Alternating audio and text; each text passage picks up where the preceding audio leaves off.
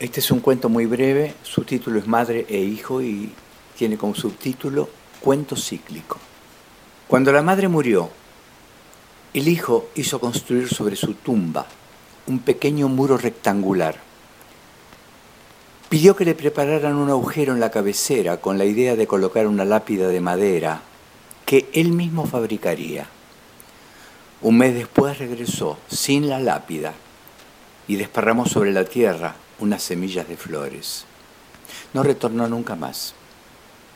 La madre, acurrucada entre sus huesos, suspiraba y se quejaba. No podía comprender el olvido del hijo. ¿Por qué no viene a verme? ¿Por qué no me trae unas flores, aunque sea para conformarme? Nunca te gustaron las flores, respondió el padre desde su propia tumba, con el hilo de voz que lograba filtrarse por la compacta greda. Quisiera saber cómo le va, cómo andan los chicos en la escuela. Vendrá cuando pueda, dictaminó débilmente, pero con firmeza, el padre. Las voces se perdieron, el olvido se las llevó, la carne, fragmentada en moléculas, transportada por aguas subterráneas, cayó al río que bordeaba el cementerio. El alma, más habituada a esperar, se aferró con tenacidad hasta que ya no pudo sostenerse. Con un suspiro se internó en el invisible derrotero del aire.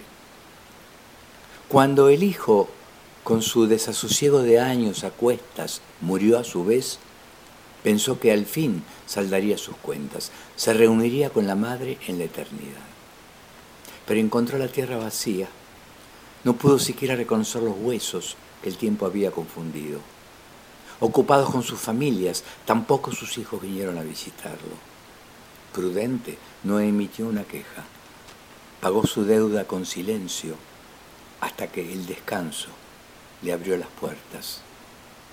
Las venas del planeta y la mágica mano del azar reunieron a la madre y al hijo en un junco a orillas del Ganges, en una piedra negra del Perú en la pupila vidriosa de un pez del mar de los sargazos, y con todo el poder de la memoria, en el vientre de una parturienta de labios resecos, instantes antes de que unas precisas tijeras de hospital se hundieran en el cordón de piel sanguinolenta para iniciar una vez más el rito mil veces repetido del grito, la separación, el llanto la búsqueda.